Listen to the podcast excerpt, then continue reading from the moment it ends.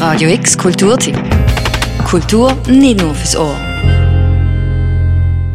Die Fondation Baylor zeigt in ihrer Herbstausstellung die Werke vom georgischen Künstler Nico Piroschmani. Der Künstler Nico Piroschmani, der zwischen 1862 und 1918 gelebt hat, gilt als ein rätselhafter Einzelgänger von der modernen Kunst. Erst nach seinem Tod hat er Berühmtheit erlangt. Heutzutage erreichen die Werke von Nico Piroschmani Millionen von Franken bei Auktionen. Zu Lebzeiten haben Wertinnen, Geschäftsleute, jede Person mit etwas Geld aus seinem Skizzenbuch ein Werk in Auftrag geben. In schweren Zeiten hat er seine Werke auch für ein Stück Brot eingedüschelt. Es wird geschätzt, dass er bis zu 2000 Bilder geschaffen hat. Die meisten davon sind aber verschollen. Die Fondation Baylor zeigt jetzt bis am 28. Januar 2024 die in Europa größte Ausstellung vom georgischen Künstler Nico Piroschmani.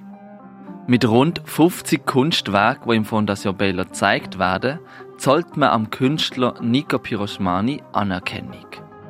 Genau die Anerkennung, die ihm zu Lebzeiten verweigert worden ist. In seinen Werken malt er oft Alltagsszenen von Porträts von Menschen und Tieren. Seine bekanntesten Werke bilden Bauern, Tiere, Tavernen oder festliche Feiern ab.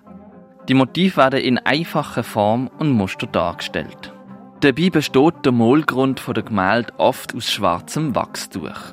Die Porträts der Menschen sind dann meistens gar nicht vom Künstler aufs Wachstuch draufgemalt worden, sondern ausgespart.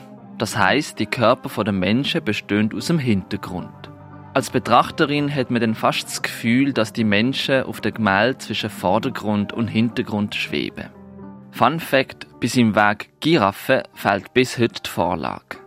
Man weiß also nicht, wo Nico Piroschmani das erste Mal in seinem Leben eine Giraffe gesehen hat. Die Herbstausstellung vom georgischen Künstler Nico Piroschmani kannst du bis am 28. Januar 2024 im Fondation Belo besuchen gehen.